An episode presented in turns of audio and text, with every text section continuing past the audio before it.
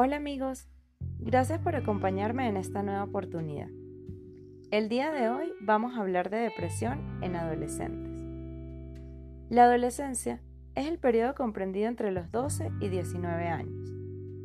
Es una etapa de la vida difícil, en la que comenzamos a conocernos a nosotros mismos y tenemos que lidiar con cambios corporales y sobre todo hormonales. ¿Quién no recuerda la adolescencia? Muchos adolescentes no tienen un adulto en casa que les brinde amor, ni mucho menos cuentan con alguien que los escuche y les brinde un buen consejo. Es muy alarmante que de acuerdo al INEGI, Instituto Nacional de Estadística y Geografía, 7 millones de jóvenes en México ni estudian ni trabajan. Además, hay un desatado incremento de la tasa de delincuencia juvenil y encarcelamiento en los últimos años contrastando que a nuestros jóvenes les cerramos las escuelas por falta de cupo, pero les abrimos las cárceles pese al sobrecupo. Hay una gran relación entre la depresión y el aumento de la delincuencia. Fíjense que, de acuerdo a las estadísticas, 27.5% de la población adulta con depresión tuvo un episodio depresivo antes de los 18 años.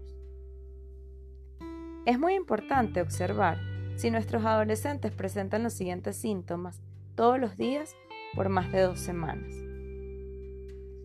Sentimientos de tristeza, llanto sin razón aparente, desesperanza o vacío. No disfruta de las cosas que solían hacerlo feliz. Se ha aislado socialmente. Cambio notable en el peso o en la forma de comer duerme muy poco o demasiado. Ya no quiere estar con la familia o los amigos. Falta de energía o se siente incapaz de hacer tareas simples. Autoestima baja. Sentimientos de culpa. Dificultad para pensar, concentrarse. Tomar decisiones y recordar cosas bajó en el rendimiento escolar.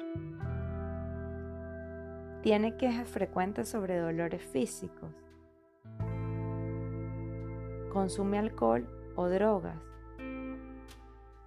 Presta menos atención a la higiene personal o a la apariencia. Autolesión. Por ejemplo, tiene cortes, quemaduras o perforaciones excesivas.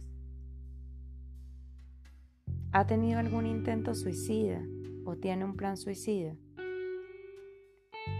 ¿Recuerdan cómo fue su adolescencia? ¿Estuvieron deprimidos? ¿Siguen deprimidos?